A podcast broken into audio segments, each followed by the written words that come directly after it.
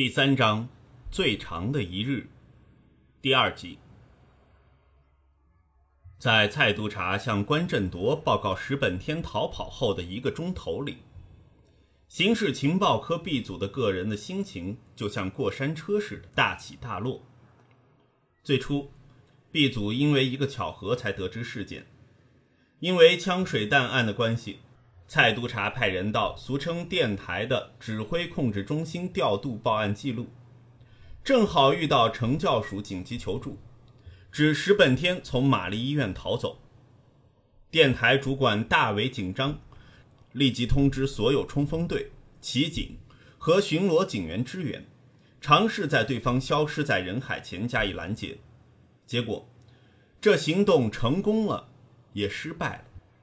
根据报案者描述，石本天在玛丽医院跳上一辆停在急诊室大楼不远的白色本田思域，他一进后座，车子就急速发动，撞毁医院车道那形同虚设的栅栏，沿着伯福林道往北绝尘而去。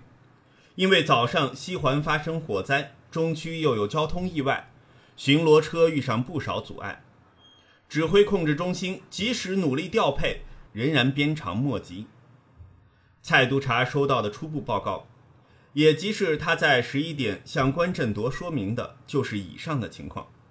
他不知道的是，在同一时间，冲锋队第二号车在西半山区发现目标车辆，二号车收到电台指示，赶往伯福林道与山道交界设置路障，截查可疑车辆。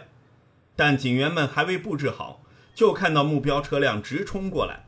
把告示牌撞个稀巴烂，二号车的成员立即上车追赶，两车沿伯父林道转往班贤道追逐，险象横生。然而，当犯人的车子驶至汉宁顿道附近，为了闪避一辆迎面而来的货车，意外地撞上灯柱，冲锋队警员得以从后赶上。接下来就是麻烦的开端，警车上的五人完全没想过。追捕中的贼人身怀重火力枪械，他们还未下车，已遇上一轮密集式子弹扫射。带队的警长连忙出动车上的 MP5 冲锋枪和雷明灯散弹枪，跟歹徒枪战。过去，冲锋队只配备基本左轮手枪，在匪徒日益猖獗、动辄使用自动武器的今天，只有挨打的份。九零年代初，警队为了抗衡，为冲锋车装备 MP5。雷明灯和防弹背心等等，以备不时之需。刹那间，街上子弹横飞，变成战场，警员和犯人彼此进退维谷。但警方获得幸运之神眷顾，另一队冲锋队及时抵达，形成前后夹击之势。在猛烈火力围攻下，三名犯人中枪身亡，警员成功阻止他们继续发难。事件中只有五位市民和警员受轻伤。是不幸中之大幸。负责接手的刑事侦缉探员到场时，却揭发了令个人震惊的事实：三名被枪杀的歹徒中，没有一个是石本天。由于枪战时一片混乱，犯人从车上逃离，参与枪战的警员都不能确认有没有人利用声东击西的手法，趁着所有人注意开枪的家伙。装成逃难的市民从车子另一边逃去，又或者石本天根本在冲路障时已不在车上，早一步换了车子，或利用公共交通工具，大模斯样的混入人烟稠密的市区。石本天逃亡一案，欧记已正式接手。我们刚才已收到情报分析的要求。正午十二时，蔡督察召开正式简报会议，对下属作出调查指示。在过去的一个钟头里，先是知道石本天逃逸，再得悉歹徒跟冲锋队枪战，传出犯人全数被击毙，再发现石本天并不在名单中。对情报科来说，掌握正确的消息是首要任务。毕竟前线警员只看到事情的片面，能观览全局的就只有位居核心的 CIB。CIB 必须在短时间之内整合各方的情报。厘清每一条线索，判断出案件的原貌。以这次的事件为例，只要每拖延一分钟，石本天就会获得多一分钟的逃亡时间，搜索范围就得增加一百公尺。在简报室内，除了 B 组成员外，还有 D 组跟踪组第二队的队长和 O 级的探员列席。在联合行动中，B 组除了负责分析情报，更要协调各部门运作，务求情报有效率的流通。关振铎坐在蔡督察旁边，虽然他放手让蔡督察全权负责，但今天他仍然是队长，自然不会缺席会议。事实上，B 组上下都希望关振铎提供调查意见，这除了因为他拥有优秀的破案能力，更因为他是目前组里唯一一位曾跟石本天交手的警探。关振铎没有正式跟石本天碰过面。但他对石本天的个性可说是了若指掌。石本天四十二岁，八年前因为多宗持械行劫和绑架被捕，被判入狱二十年。蔡督察边说边按下投影机按钮，展示石本天的照片。在一九八五年至八九年间，他跟弟弟石本胜二人列为头号通缉犯。跟负责执行的石本胜不同，石本天是参谋型角色，负责策划行动部署。决定下手时间、地点、选择目标等等。一九八八年，商人李玉龙绑票案，暗中与李玉龙家人谈判勒索四亿筹款的也是石本天。这家伙不是动刀动枪的劫匪，他动的是脑袋和口才。而这种人最难对付。关振铎心想，银幕上的照片由惩教署提供，是上个月才拍摄的相片。虽然关振铎记忆中只有石本天八年前的模样，但他发觉眼前的男人跟印象中的差别不大，一样是国字脸型、薄嘴唇、眉间狭窄、黑框眼镜，最大的差异是比以前清简了一点，眼角多了几道皱纹，萧伯的发间隐约带点斑白，看来监狱生活令他苍老的特别快。今天早上九点，于赤柱监狱服刑的石本天声称腹痛。监狱主治医生替他注射了止痛针后，一个钟头仍然无法止痛，于是惩教署安排解压及支援组将石本天送到玛丽医院接受详细的检查。蔡督察环视简报室个人一眼，继续说：“由于石本天服刑期间一直行为良好，所以署方只采取押解一般犯人的措施，即使只有两名惩教人员看管犯人，石本天身上也只扣上一副手铐。”蔡督察没说出口的话，个人都听得明白。石本天兄弟是困扰了警方好几年的社会毒瘤，警队上下才不相信这种人渣会改邪归正，因为行为良好就掉以轻心，这分明是惩教署的责任。警队一直有协助惩教署处理甲级重犯的押解任务，如果惩教署提出要求，警方一定会派员确保羁押顺利。换言之，石本天根本没机会从医院逃走。陈教人员与石本天于十点三十五分到达玛丽医院。约二十分钟后，石本天表示要上厕所，而由于地下急诊室挤满京城西环火灾的伤者、中环枪水弹的受害者以及其他求诊的病人，两名陈教人员押送石本天到二楼的洗手间。石本天趁着乘教人员一时不慎，跳窗逃走，并且坐上同岛安排的汽车。撞毁医院大门的电动栏杆后，沿伯福林道往西区驶去。蔡督察用麦克笔指着投影银幕的地图。十一点零一分，冲锋队二号车在山道交界截获目标车辆。蔡督察把麦克笔笔尖移到地图上方。疑犯没有停车，但在班贤道附近英皇书院发生意外。二号车的警员与对方发生枪战。同一时间，六号车从西边街赶到，前后夹击。三名匪徒中枪，当场不治。蔡督察按一下按钮，荧幕换上三张照片。遗憾的是，三名死去的犯人里没有石本天，他依然在逃。三名死者的身份已经确认：第一个是绰号“细微”的朱达威，他曾是石本天的手下，十年前因为伤人罪被判监，五年前出狱。另外两名死者是先前入境的大圈。我们早就收到线报，知道他们准备犯案，可惜情报太少，没能提早阻止本案发生。银幕上的其中两张照片，正是早上蔡督察交给关振铎的报告里的那两张。一如关振铎预言，他们没等到月底便作案。犯人身上有一把蝎式 VZ 六幺冲锋枪，两支五四式黑星，还有近百发子弹。我认为这种火力不会只用在劫走犯人石本天这件事情上。从这两名大圈和石本天的背景，他们应该是打算劫狱后再部署大型的持械行劫。这场意外为警方争取了不少时间，让我们调查他们的党羽和计划。但目前最大的问题是，怀疑是主脑的石本天不知所终。银幕换上几张现场照片，白色的车身布满弹孔和血迹，可见枪战如何激烈。在细微身上，我们发现另一串车钥匙，估计那是用来替换的车辆，只是匪徒在换车前遇上意外。另外，我们在车厢后座发现一套号码牌被撕去的球衣，以及一副破烂的黑框眼镜。相信石本天目前应该已换上便服，已戴上隐形眼镜。蔡督察走到地图前说：“冲锋队的同事无法确定石本天是在枪战中还是枪战前逃走。如果是枪战中混入路人中。”那么他目前可能仍在西营盘一带。蔡督察用麦克笔绕着枪战地点画了一圈。西区警署的同事正进行地毯式搜索，替现场人士录口供，暂时未知道结果。他接着将麦克笔往下移。不过，如果石本天是在枪战前逃走，那就相当麻烦。在车子离开医院至第二号车在山道发现之间，有五至六分钟的空白期。这段时间石本天会不会另有接应，我们不得而知。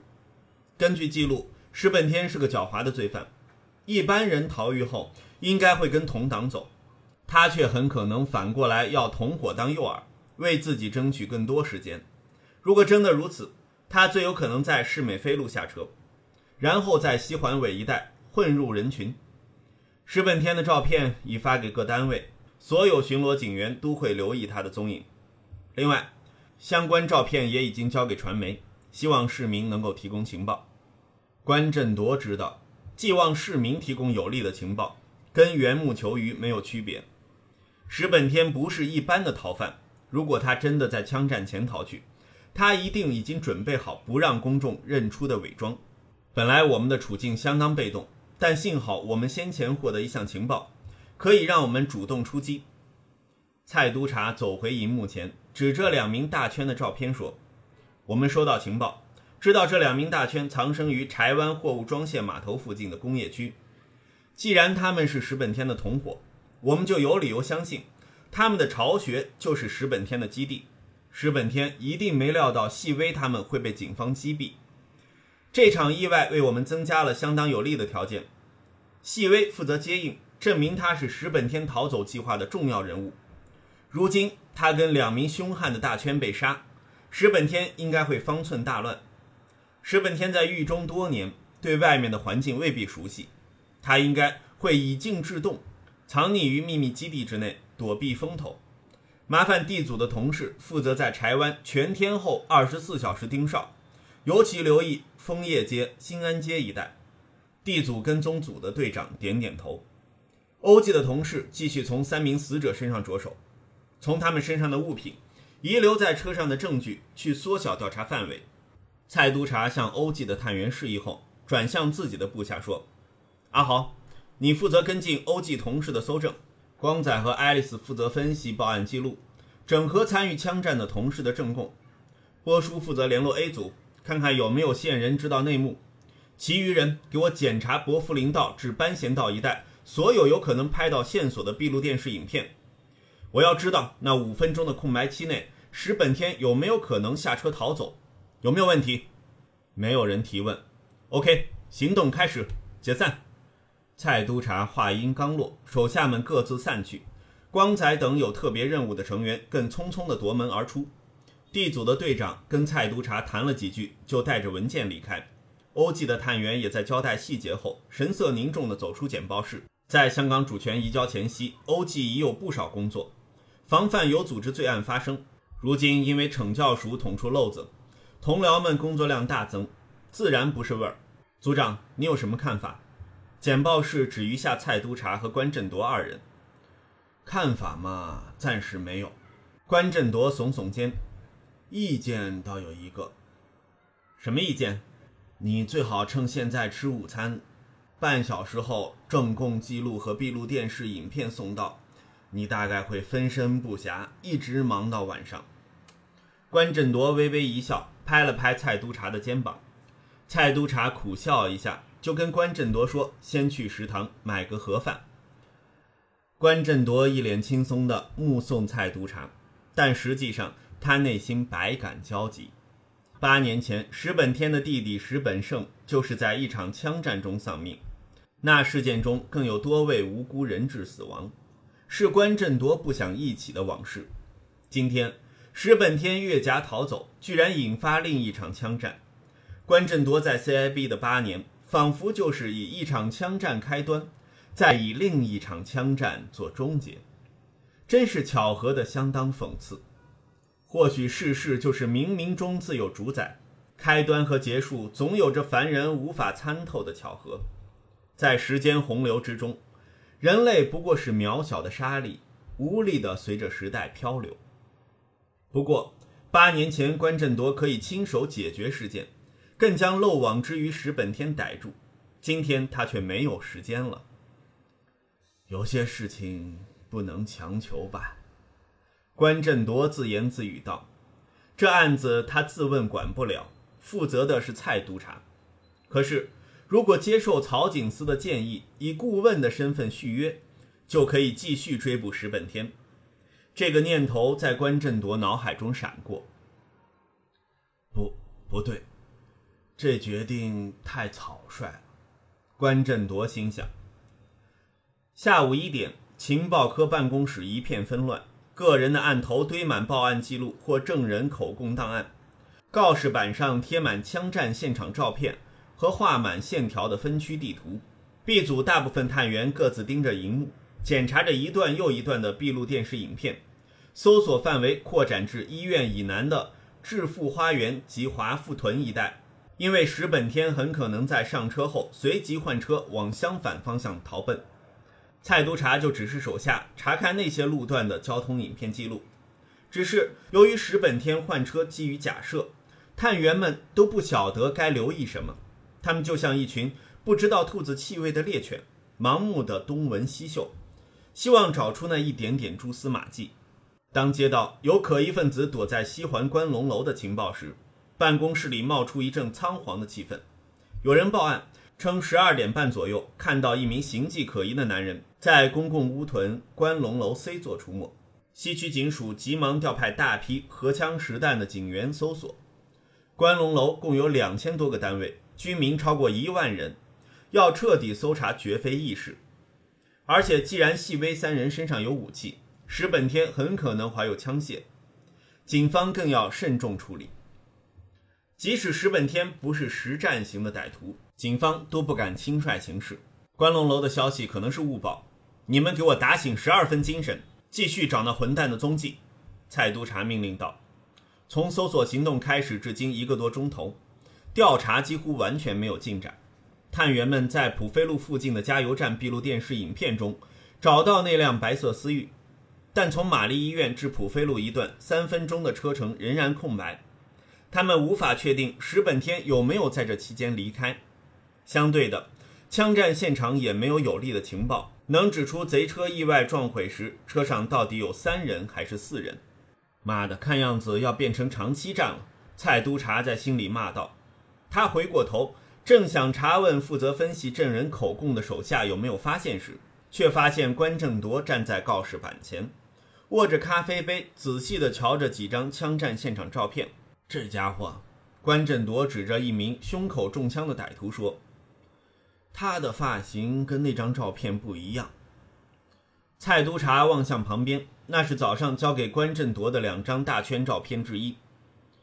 嗯，但肯定是同一人。你看，除发型外，五官、身材，甚至连左颊的疤痕都吻合。蔡督察指了指两张照片上的肖像，那名歹徒在数天前的照片中头发是三七分界，但在枪战后却是露出额头的平头装。的确。就算是双胞胎，也不会在脸上有相同的疤痕吧？关振铎边说边加了口咖啡。蔡督察带着困惑的表情瞧了关振铎一眼，不明白对方在说什么。他正想追问，小明抱着一叠文件走到二人前。阿头，欧记刚送来负责看管石本天的成教人员的口供，小明说：“蔡督察的部下习惯称呼他做阿头，这称呼在各部门各小队也很常见。” OK，我不是吩咐阿豪负责跟进欧记的搜证吗？豪哥分身不暇，所以我帮忙跑腿。蔡督察苦笑一下说：“小明，你现在脖头有柴，就不要听阿豪差遣吧。”骆小明上月通过升级试，被推荐升级当警长。警长制服肩章上有三道微型条子，这些条子俗称为柴，警长就俗称三柴。虽然小明职级比阿豪高，但他加入 CIB 只有半年，年纪也比阿豪小十岁。而且他从来没有在公寓跟同僚们到娱乐场所耍乐，阿豪自然倚老卖老，不把这个比自己高级的离群者放在眼里。我只是有点好奇，我想知道，那两个成教人员为何如此大意，居然被石本天逃掉？关振铎忽然说道：“组长，这重要吗？”蔡督察回头反问：“现在不是追究责任的时候吧？”况且惩教署那边自然会有内部纪律处分，我只是有点好奇而已。关振铎边说边翻开小明手上捧着的文件。组长，小明顿了顿，恍似在考虑越过蔡督察直接向关振铎搭话是否合适。他说：“再说，除了文字笔录外，欧记有拍摄询问两位惩教人员的经过，录影带在我桌上。组长如果想看的话，哦，那更好。”关振铎合上文件，用眼神示意叫小明去拿录影带。蔡督察看到关振铎的反应，换了语气，慎重地问道：“组长，你认为石本天逃脱的过程有重要的线索？毕竟我们已经确定大致的情况，目前应以搜索为重。线索嘛，可能有，也可能没有。”关振铎耸耸肩说：“但我肯定的是。”对付石本天这种老谋深算的罪犯首脑，任何细节都不容错过。蔡督察循着关振铎的视线望向告示板上石本天的相片。当然，关振铎继续说：“这是你全权负责的案子，我管不了。如果你认为抽人审视石本天从医院逃走那一刻的细节太浪费，我都没有异议。”小明拿着录影带回到两人面前。蔡督察环顾一下办公室里对着荧幕和文件忙得不可开交的部下说：“OK，组长，你有道理。不过他们没有空看这个，就由我们亲自看一遍吧。”关振铎嘴角微弯，转身指了指自己的办公室，示意蔡督察和小明跟他一起在房间里看影带。其实蔡督察有点怀疑，关振铎只是想一睹那两个犯错的惩教人员的样子。关振铎是逮捕石本天的幕后功臣，他大概想知道哪两个笨蛋令他在退休前留下遗憾。